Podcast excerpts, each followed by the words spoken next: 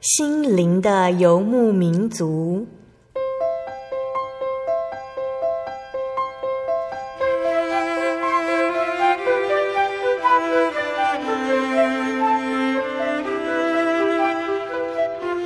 在这个谁都不管谁的后现代社会里，每个人的心灵都是游牧民族。成长的过程就是寻找的过程。每一颗漂泊的心灵，其实都在寻找生命的绿洲。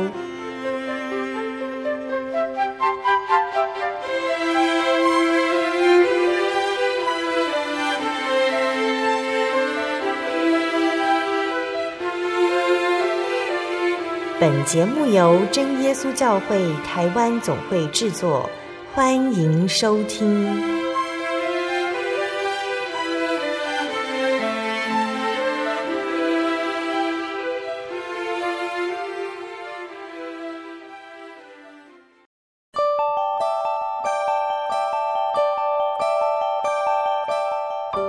Hello，所有在空中的听众朋友们，大家平安，我是贝贝，很高兴能够在空中和听众朋友们相会。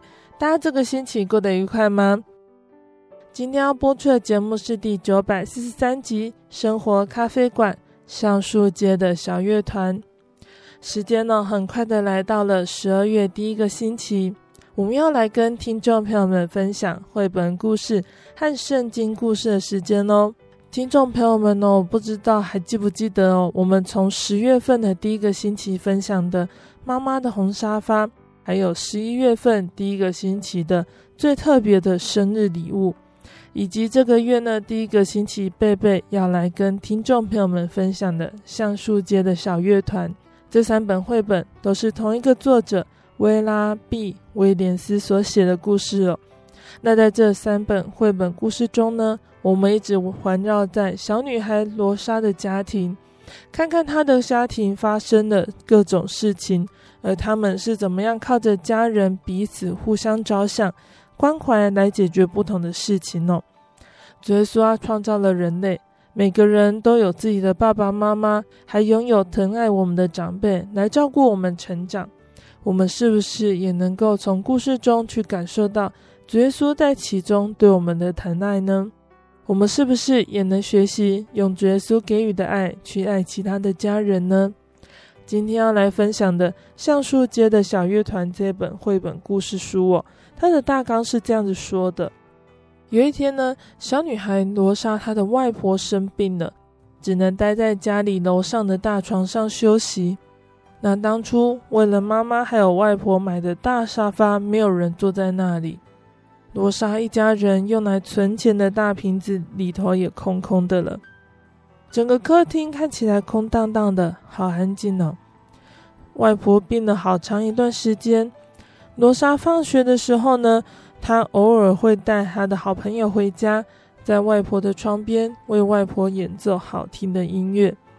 外婆开心的样子就像参加舞会的小女孩一样，只有在这个时候。空空的房间才会再度充满欢乐。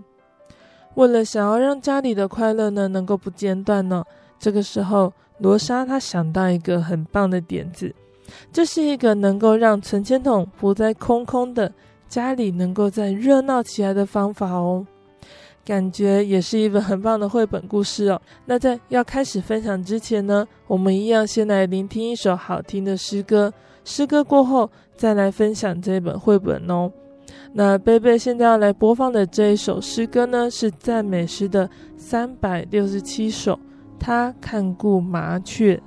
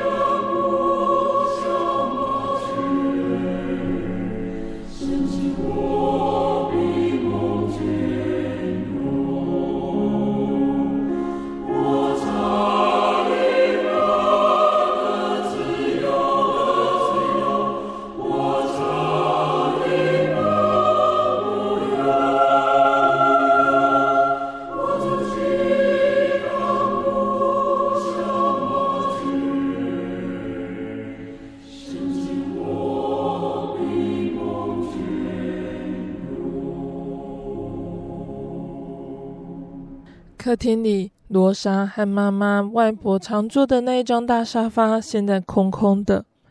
罗莎买了一台手风琴当做生日礼物。她刚学手风琴的时候呢，外婆和妈妈会一起挤在沙发上听罗莎练习。而且每天放学的时候，罗莎的妈妈还在餐厅工作，外婆就会坐在靠窗的沙发上等罗莎回家。只要外婆一看到罗莎靠近家门了，就算外边下着大雪，雪花散落在她白花花的头发上。外婆还是会打开窗子，伸出头，大声地对罗莎说：“快点，小宝贝，我为你准备了好东西哦。”但是现在外婆生病了，她只能待在罗莎家楼上的艾达阿姨和山迪姨丈家的客房里休养。外婆只能躺在床上，由妈妈、艾达阿姨、山迪姨丈还有罗莎轮流照顾她。现在罗莎只要一放学回到家呢，她就会立刻跑上楼问外婆需要什么。罗莎虽然年纪小哦，但是她努力的想要让外婆快乐。罗莎会把妈妈事先准备好要给外婆的汤端上楼去喂外婆喝。罗莎还会为外婆的植物浇水，并且向外婆报告仙人掌开花了没有。然后罗莎她会坐在床边。把外婆想知道的每一件事情统统告诉她。有的时候呢，罗莎会带好朋友罗拉、珍妮、梅一起回家。外婆看到了就更开心了，因为罗莎和她的好朋友们会演奏音乐给她听。罗拉是打鼓的，梅是吹笛子，珍妮是拉小提琴，罗莎她是弹手风琴的。有一次呢。罗莎和朋友为外婆合奏了一首好听的舞曲，那首曲子是罗莎他们在学校乐团学的哦。那当音乐结束的时候，外婆拼命的拍手，一直到她累得拍不动为止。外婆还告诉罗莎他们，那首曲子很像外婆小的时候在村子里听到的音乐哦。外婆好想立刻就跳到街上跳舞了。也还想跳下床到厨房为罗莎和朋友准备点心。罗莎他们好不容易才让外婆乖乖待在床上休息。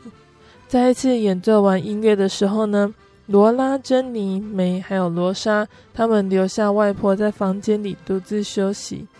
罗莎他们下楼准备点心，然后大家一起挤在大沙发上享用哦。罗莎的一个好朋友罗拉，她说。罗莎的外婆不在这里，真令人难过。连那个存钱的大玻璃瓶看起来好像也很难过，里头空空的。说到大玻璃瓶呢，罗莎她说：“你们记不记得那个瓶子曾经装的满满的，重的连我都拿不起来？后来我和妈妈还有外婆去买了一张漂亮的玫瑰沙发。”罗莎的另一个朋友珍妮也说。我还记得罗莎，你们曾经存了半瓶的钱去买了一把手风琴哦。一起挤在沙发上的梅说：“现在玻璃瓶里面什么也没有，因为罗莎的妈妈为了照顾外婆，把钱都花光了。我家以前也是这样子哦。那个时候我的爸爸意外受伤，有好长一段时间都不能出去工作，我的妈妈就要很认真的做点手工来卖。”贴补家用。梅他翻了翻口袋，发现口袋里还有十分钱。梅他把钱丢进瓶子里，说：“现在这个玻璃瓶不是空空的啦。”等到珍妮、罗拉还有梅他们吃完点心回家之后，那个大玻璃瓶看起来却更空了。罗莎不知道，在外婆生病的这段期间，她和妈妈能不能再把瓶子装满。也不知道外婆能不能恢复健康，再下楼来沙发坐坐。罗莎觉得这张印有玫瑰图案的漂亮沙发也变得好空好空，因为现在只有罗莎一个人坐在上面，整个房子看起来空荡荡的，好安静，也好寂寞。罗莎坐在沙发上，拿出手风琴，琴声在空空的房间里听起来很优美哦。有一首古老的曲子特别好听，罗莎一次又一次的弹奏。罗莎记得妈妈曾经告诉过她：“罗莎的奶奶过去也拉手风琴的，奶奶在和罗莎差不多大的时候，就已经在宴会或者是婚礼中演奏了，让宾客能够随着音乐唱歌跳舞。参与宴会的宾客呢，他们跳得都很愉快，他们会用力的踏脚，大叫：“再来一首，再来一首。”散会的时候呢，宾客就会把钱放在桌子上，留给奶奶，感谢奶奶带给他们美丽的音乐。这个时候，罗莎知道该怎么做才能够再把存钱的瓶子装满了。罗莎立刻跑上楼，叫着外婆：“外婆！”外婆的声音有浓浓的睡意，但是外婆没有生气。外婆说：“罗莎宝贝，是你吗？我正在做一个美梦，梦里有你。”然后我醒来就听到你在弹那首好听的老歌，来坐在这里帮我梳头发。罗莎一边为外婆梳头发，一边告诉她自己刚刚的想法。外婆觉得棒极了。罗莎问说：“外婆，你觉得我们小孩子真的可以这么做吗？”外婆肯定的对罗莎说：“我认为罗莎你啊，还有珍妮、罗拉还有梅一定做得到的。”没有问题的，绝对没有问题。你别再犹豫了，现在就赶快把这个想法告诉你的好朋友吧。于是，橡树乐团就在这个时候诞生了。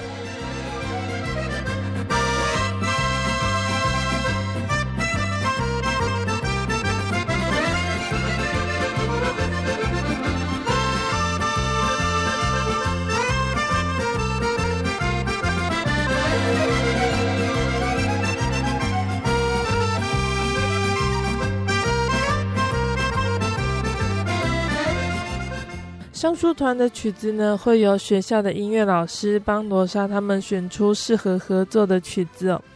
住在罗莎楼上家的艾达阿姨，她会弹吉他。刚开始，艾达阿姨会带着罗莎和她的好朋友们一起在罗莎家的后阳台练习。有一次，在罗莎他们正在练习的时候呢，一位邻居穿着睡衣哦，把头伸出窗外大叫：“听着，小朋友。”你们的音乐很不错，可是能不能够让我休息一下？我晚上得工作，白天需要很多的时间睡觉。所以之后罗莎他们只好换到室内练习。但是外婆安慰他们，外婆觉得罗莎和朋友们的音乐对她来说是最好的特效药了。罗莎和好朋友成立的橡树乐团呢，练习了一段时间。终于，罗莎的手风琴老师说：“罗莎他们的演奏听起来很不错了。”其实不只是手风琴老师，山迪一丈也是这么说的。艾达阿姨和外婆都说罗莎他们棒极了。妈妈说：“大家一定都会喜欢橡树乐团演奏的音乐。”橡树乐团的第一份工作是罗拉的妈妈给的。罗拉的妈妈呢，要罗莎他们在宴会中呢演奏。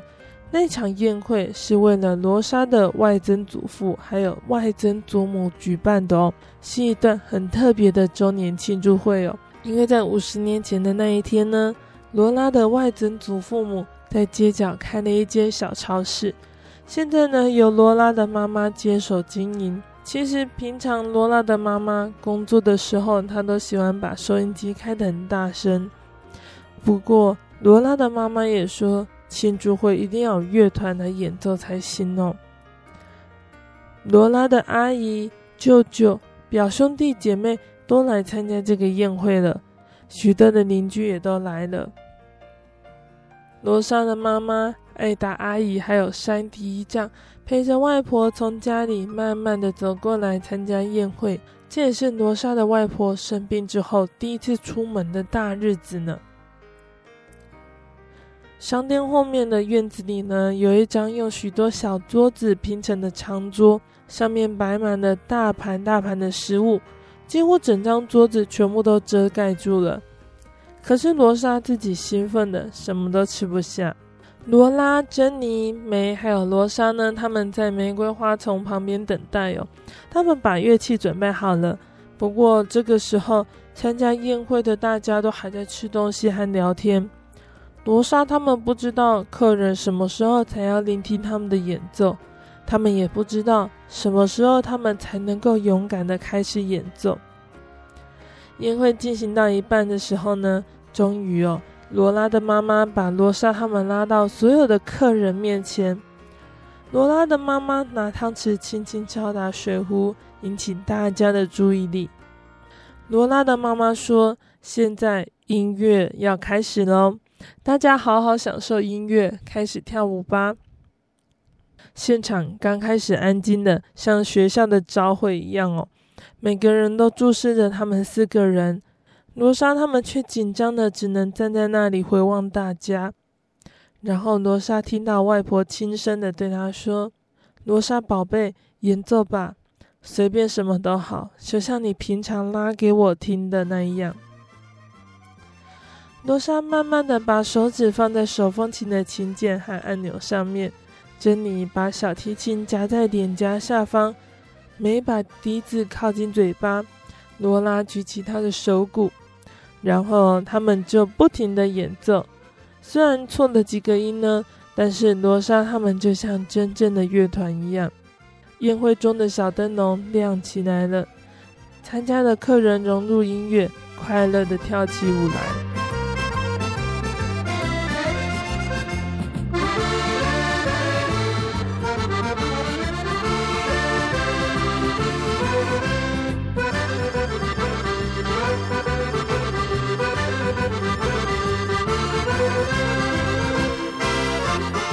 罗莎的妈妈艾达阿姨和山迪姨丈跳到罗莎他们旁边的时候呢，还对着罗莎微笑哦。外婆坐在椅子上跟着拍子点头，也用她的拐杖来打拍子。罗拉、珍妮、梅还有罗莎他们不再害怕。罗莎她发现她好爱橡树乐团的乐声哦。等到宴会结束的时候呢，大家都拍手叫好。罗拉的外曾祖父母向罗莎他们道谢，他们说罗莎的音乐让这场庆祝会让人特别难忘。罗拉的爸爸因为知道罗莎他们之前紧张的什么也没吃，帮罗莎他们在盘子里盛满了食物。罗莎的妈妈也为了要让他们庆祝，她让罗拉、珍妮还有梅一起到罗莎家过夜。晚上，罗莎他们一起离开的时候呢，罗拉的妈妈把一个信封塞进罗拉的口袋里，里面装着要给他们的钱。罗莎他们一回到家呢，就挤在床上分钱喽。罗莎她把钱分成四份，一人一份。罗拉她说她要存起来买一个更大的鼓。梅海不知道她要拿这笔钱来做什么。珍妮什么也没说，就累得睡着了。可是那个时候，罗莎睡不着，她偷偷爬起来，把自己的那一份钱放进沙发旁边的架子上那个大玻璃瓶里面。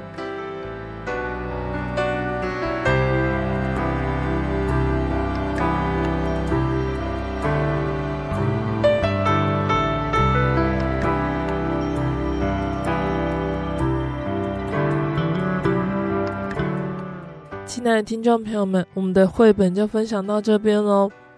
那威拉比威廉斯呢？他为罗莎创作了三本绘本，在这一本橡树街的小乐团呢，还有贝贝第一本分享的绘本《妈妈的红沙发》呢，他都描写罗莎她家里面遭遇到困难，一次是火灾，一次是外婆生病哦。只有这两次的事件，我们可以看到他们是如何透过家人彼此的帮助，还有本身乐观的心态去度过每一次的难关。而面对生命中的难关呢，我们应该要用什么样的心态来看待呢？在圣经的腓立比书四章十三节这里说：“我靠着那加给我力量的，凡事都能做。”圣经中的保罗呢，他曾经说过。他身上有一根刺，他曾经三次祷告求主叫这一根刺离开他，主却这样子回答他说：“我的恩典够你用，因为我的能力是在人的软弱上显得完全。”那其实我们每个人身上都有一根刺哦，也许是身体上的疾病，也可能是性格上的软弱，像是骄傲、自私、自大、没有爱心、爱八卦等等哦。面对这些缺失，有的时候我们明明知道自己的缺点，却不知道该怎么来改进。有的时候，我们自己都没有意识到，我们会在无意之间表现出这样的缺点来伤害别人。其实，我们只要像保罗一样，愿意将这一切都交给神带领。我们尽力让自己更好，其余的就交给神保守。既有耶稣和我们一同承受痛苦哦，我们就要学习交托，也要学习保罗将万事看作粪土，世事的名利都是微不足道的，因为我们找着了世界上更无可比拟的宝哦，就是认识耶稣基督了。那有耶稣与我们同在。我们才能够在遇到患难、觉得心里软弱的时候，不至于跌倒，可以站立得住，直到得到那永生的盼望。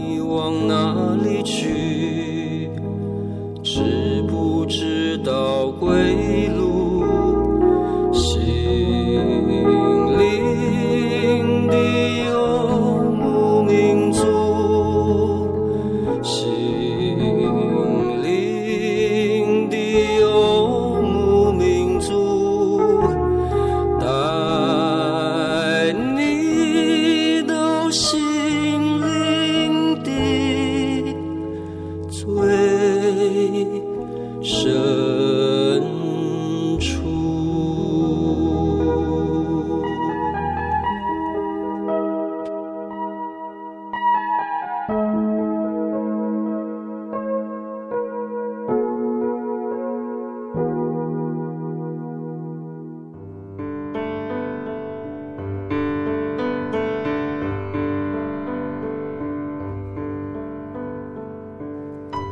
什么地方能让你疲惫的心灵得到休息？有什么声音能抚慰你面对生活的不安与焦虑？谁能紧牵你的手，一生永不离开？谁能为你擦去眼泪？谁能为你舍弃一切？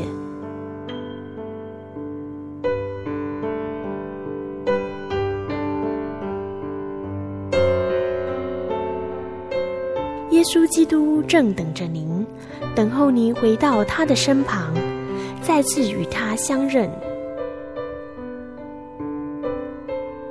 欢迎您至各地真耶稣教会，让我们的疲惫与不安，在他怀中得到安歇。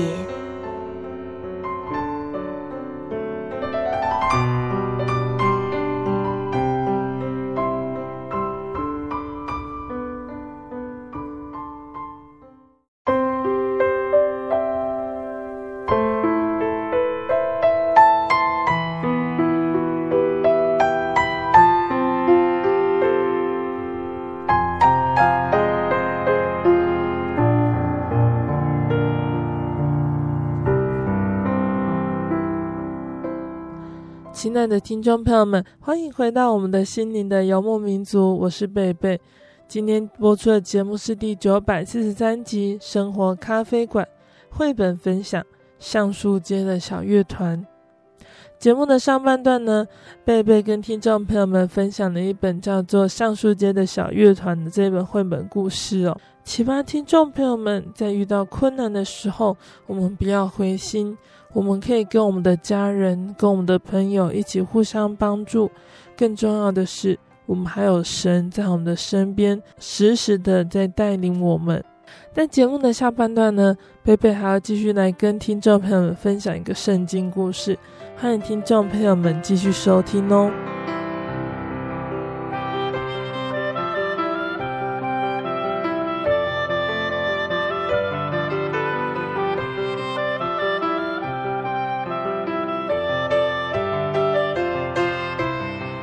亲爱的听众朋友们，在下半段的节目中呢，贝贝要来分享一个圣经故事哦。今天要分享的圣经故事内容，它是接续在上个月分享的，在圣经里面很有名的亚伯拉罕的故事。在上个月分享的故事里呢，我们知道神他应允亚伯拉罕他会生一个儿子，亚伯拉罕期待很久很久。但一直到亚伯拉罕他八九十岁了，他的妻子撒拉还是没有生儿子。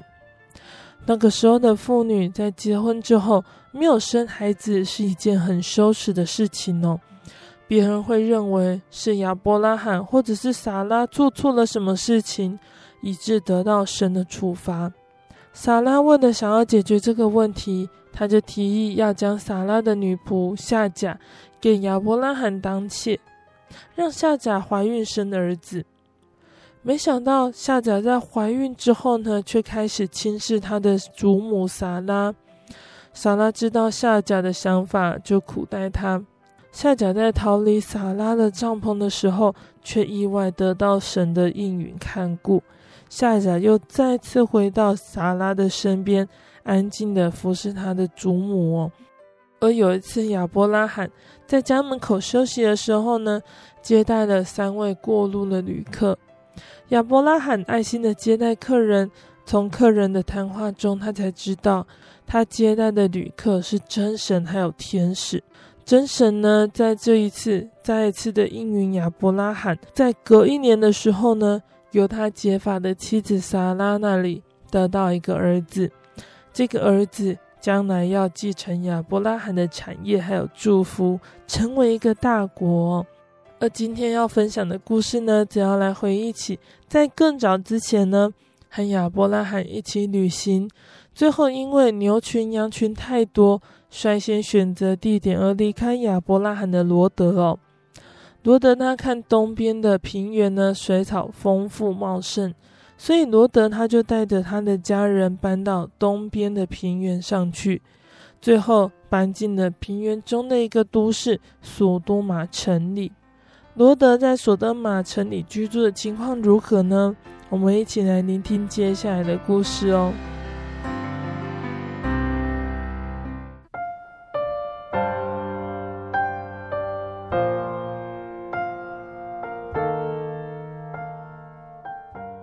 亚伯拉罕接待特别的访客，吃过丰富的一餐呢。又休息过后，准备继续上路。亚伯拉罕他和客人同行，送他们一程。不久，他们来到了一个高地，他们可以在那里俯视青翠的约旦平原，以及索多玛还有俄摩拉两座城呢。这个时候，神告诉亚伯拉罕，神和天使来到这里的原因。神说。索多玛和俄摩拉是邪恶的城市，城里的人们，他们这样邪恶，唯一的方法是要灭绝他们。两位天使呢，他们继续上路前往索多玛，神却留下来跟亚伯拉罕说话。亚伯拉罕呢，他不想要索多玛和俄摩拉这两座城受到伤害。亚伯拉罕又想到他的侄儿罗德，还有罗德的家人还住在索多玛城里面。因此，亚伯拉罕一次又一次的向神恳求，求神改变灭城的主意哦。亚伯拉罕他这样子问神说：“神啊，你当然不会把所有多玛城里的好人和坏人一起杀掉吧？你是全世界的审判者，你当然不会做出这样不公平的事。”神答应亚伯拉罕，神说。如果索多玛里面有五十个好人，我就不毁灭他了。可是亚伯拉罕心里想，索多玛和俄摩拉城中可能连五十个好人也没有。于是他继续恳求神不要毁灭这两座城。亚伯拉罕从刚刚的五十人呢，请求到四十五人、四十人、三十人、二十人。每一次亚伯拉罕请求的时候，神都答应亚伯拉罕，只要人数有到达这些数目，神都不会毁灭他们。亚伯拉罕一直请求到呢，只要索多玛和俄摩拉两座城中只要有十个好人，神他就不会把城毁灭掉。但其实神知道，只有罗德一家呢是城里的好人。神早就已经计划拯救罗德一家人，他已经派遣天使去救他们了。亚伯拉罕一次一次的从神那边得到应允哦。亚伯拉罕知道神不会无缘无故的要灭城，所以最后他就将一切交托给神带领，转身返回他的帐篷去了。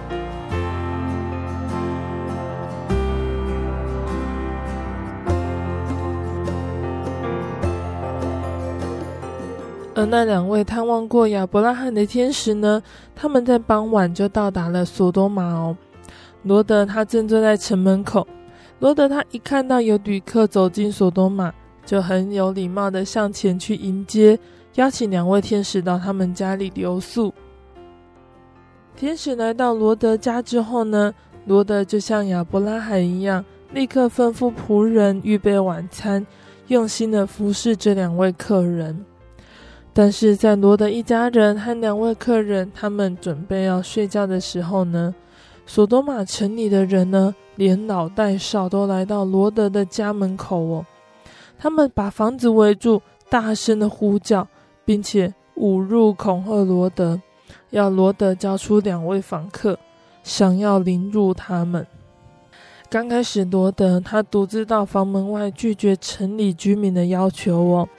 那一群叫嚣凶猛而来的暴徒拥挤着罗德，想要把罗德推倒。还好，天使把罗德平安的拉回屋内，把门关紧。接着，两位天使恳切的对罗德这样子说：“现在我们亲眼看到这座索多玛城里的人有多凶残暴力了，所以神要毁灭这座城。你要立刻做好准备，带着你的妻子和你两个女儿一起离开这里。事不宜迟，你们要赶快逃跑。”免得你们因为这城的罪恶被剿灭。罗德的妻子和女儿们匆忙收拾行装的时候呢，两位天使在旁边不断的催促。罗德一家人的行动仍然很缓慢，一直拖延到了天亮。天使立刻拉着罗德一家人的手，赶快逃离索多玛城，往山区的路跑去。罗德和他的妻子、女儿拼命的逃走。因为当太阳高挂在索多玛城上的时候呢，罗德感觉他脚踏的地面已经开始晃动，有炽热的硫磺如雨降下，还带着火落在索多玛、蛾摩拉两座城上面。罗德和他的女儿这个时候已经跑得喘不过气来了，却还要继续往山上安全的地方跑去。但是罗德的妻子在这个时候却停下脚步。回望了一眼他的家和索多玛城内的舒适生活，依依不舍。当下，罗德的妻子马上就变成一根岩柱，就在他所站的地方死去。亚伯拉罕一早起来，就到这个之前他和神站在一起俯瞰索多玛城和俄摩拉平原的那个地方。亚伯拉罕看见那个地方有烟气上腾，就像烧窑一样的红。所有的事物也都变得一片焦黑。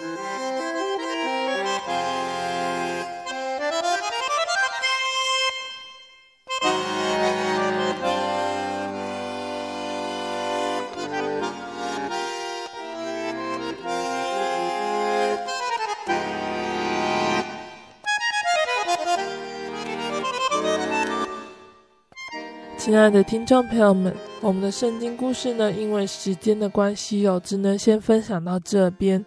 那听众朋友们或许有听说一些索多玛城的故事哦。索多玛呢，它其实是一个交通便利、土壤肥沃、民生乐利的繁华城市。但是这其中却充满了罪恶。主耶稣来到世界上呢，他曾经跟他的门徒在讨论这件事情的时候呢，主耶稣他曾经就将索多玛和挪亚那个时候被毁灭掉事件相提并论了。而他们的毁灭都有一个共同的原因，就是因为性情凶暴。保罗也说呢，在末世必有危险的日子来到。其中的人的一项特征呢，就是性情凶暴，不爱良善。这是提醒我们，身处在末世的时候呢，更应该小心谨慎的。而索多玛呢，它到底是一个什么样的城市呢？索多玛它是一个土壤肥沃而且文明进步的地方哦。那个时候，罗德跟亚伯拉罕他们在选要往哪边走的时候呢，罗德他站在山上，他可以看见。约旦河平原就是索多玛那个地方的平原哦。圣经上面有说，那个地方是滋润的，如同耶和华的园子，也就是伊甸园，也像埃及地一样。伊甸园呢，我们都知道，伊甸园有各样的树，树上的果子可以做食物，有四条河从伊甸园流出来，滋润那个园子。而埃及呢，它大部分都是属于沙漠地哦。却只有尼罗河有经过的那一段是非常的肥沃，而且河水带来的淤泥呢，都是天然的肥料哦。一般的农民就只要播种就可以等待丰收了。而且埃及的文化和尼罗河有密切的关系哦。自古以来，人类文化的发祥地都靠近河边哦。罗德他那时候看到约旦河全平原，也就是索多玛这个地方的平原呢，它就有像美丽的伊甸园，也很像埃及，是很农耕还有畜牧哦。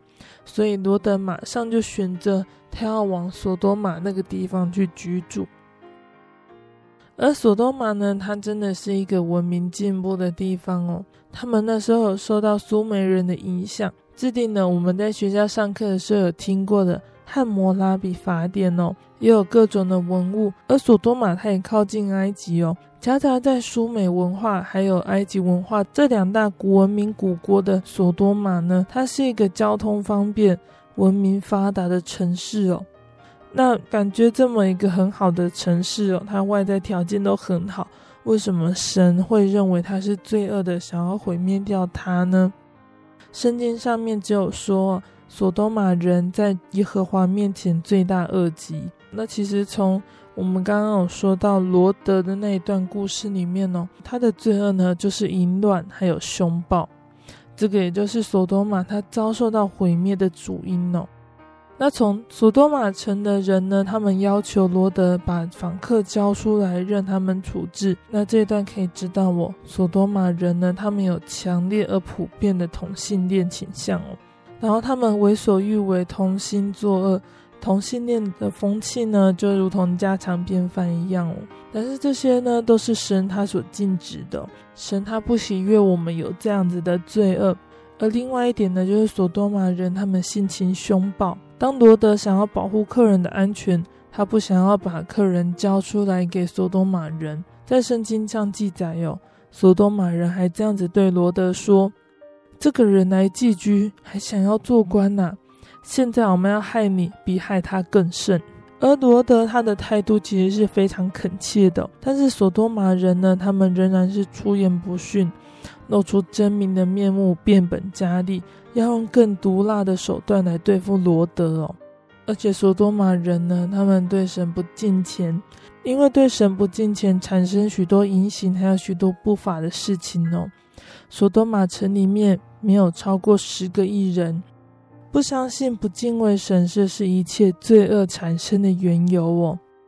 而我们现在的社会呢，其实看起来也很像是越来越乱的，社会秩序呢，有遭到很多人的蓄意破坏，例如像是经济上的诈骗啊。还有贪污、抢劫、杀人、纵火，这些都会导致社会秩序混乱。那其实就像索多玛城一样哦，越来越混乱。在挪亚那个时代呢，神他用洪水来毁灭掉这个世界；在罗德的时候呢，神用火来倾覆、消灭索多玛城。那在我们现在身处的末世呢，人们该怎么做才可以再得救呢？就是我们不要专以世界上的事为念。当现代社会越来越冷漠、复杂、混乱了，为了获得暴利，只问目的，不顾手段，为了肉体情欲呢，享受，养成好逸恶劳、放荡不羁的习性哦，这是一种危机。保罗他就曾经说过，他们的行事是基督十字架的仇敌，因他们的神就是自己的肚腹，他们以自己的羞辱为荣耀，专以地上的事为念。其结局就是沉沦，而我们是天上的国民，要思念上面的事，不要思念地上的事。那其实最重要的，只要我们对神的恩典保持着知足的心，我们不要贪心，我们不要去追求依靠无定的钱财。我们都知道说有一句话叫做“知足常乐”。那真的能够知足的人呢，才能够快乐，因为他们能够安分守己的与世无争，善尽本分，不抱奢望，于是无忧无虑的生活便随在他们的身边。所以圣经呢有这样告诉我们，在提摩太前书六章六到八节这里说：“敬虔加上知足的心，便是大利了，因为我们没有带什么到世上来。”也不能带什么去，只要有衣有食，就当知足。而在圣经里面还有一个很有名的祈祷哦，这是记载在箴言三十章的八到九节。这里雅古尔呢，他向神这样祷告，他说：“求神使我也不贫穷，也不富足，赐给我需用的饮食。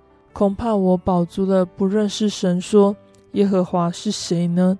又恐怕我贫穷就偷窃，以致亵渎我神的名。这是我们每一个认识基督的人呢，都应该要有这样的祷告哦。而我们在生活上真的要很确实、很认真的踏着神带领我们的每一个脚步。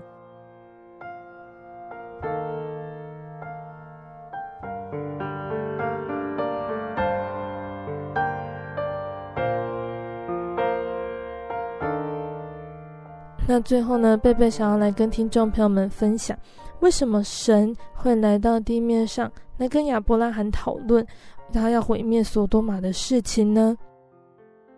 其实神呢，他不是无缘无故想要毁灭掉所多玛城的。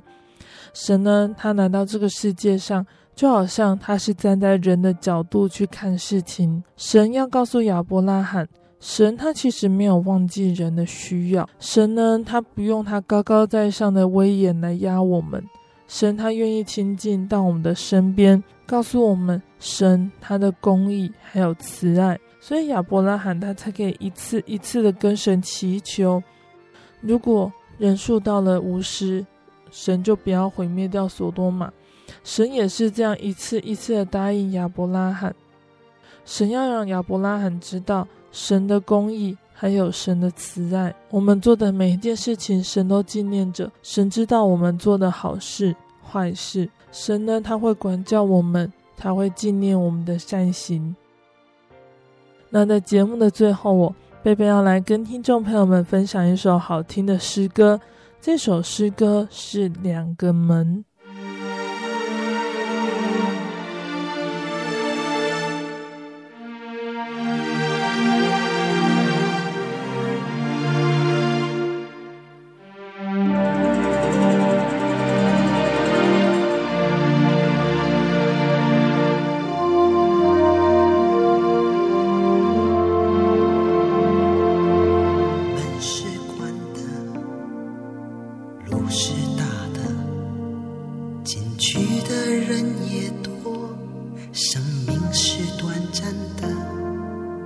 最终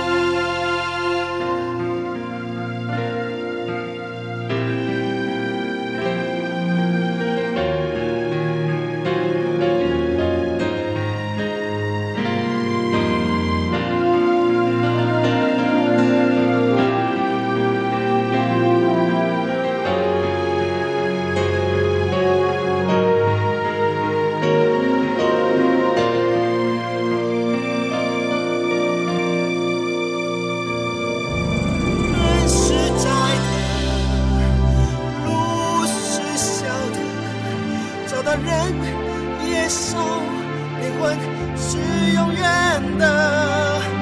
来到世上这么一遭，如果换来不知今生。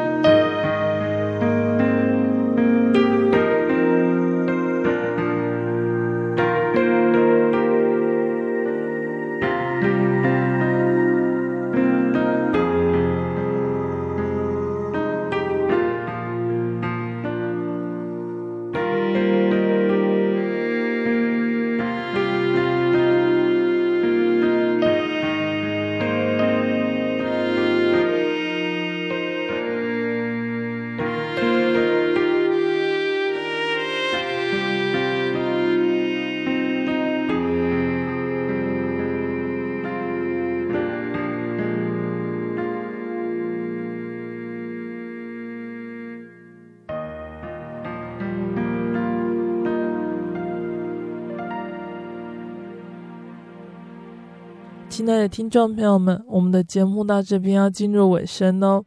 如果你喜欢今天的节目，欢迎来信索取节目 CD。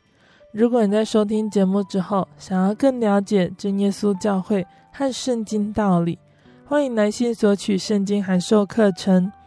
来信都请寄到台中邮政六十六至二十一号信箱，台中邮政六十六至二十一号信箱，或是传真零四二二四三六九六八零四二二四三六九六八。听众朋友们哦，也可以到你家附近的真耶稣教会认识耶稣，可以上网搜寻喜信网络家庭，查询家里附近的真耶稣教会的聚会时间地点哦，或者是智慧型手机下载“我要去教会”这个 APP 哦，就可以找到邻近的真耶稣教会。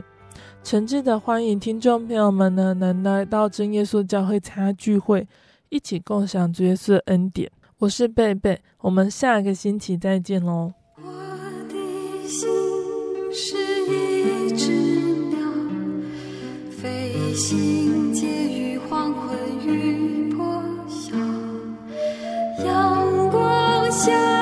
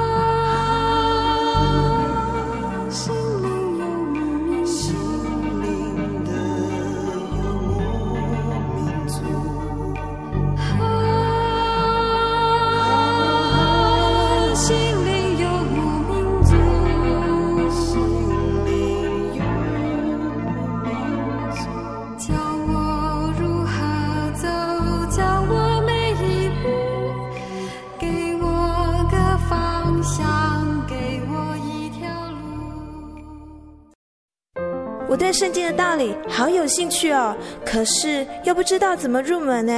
你可以参加圣经函授课程啊！真的啊？那怎么报名？只要写下姓名、电话、地址，寄到台中邮政六十六至二十一号信箱，很快的，你就会收到第一课的课程了。赶快去寄吧。嗯。圣经函授课程能循序渐进的引导您更了解耶稣基督的福音。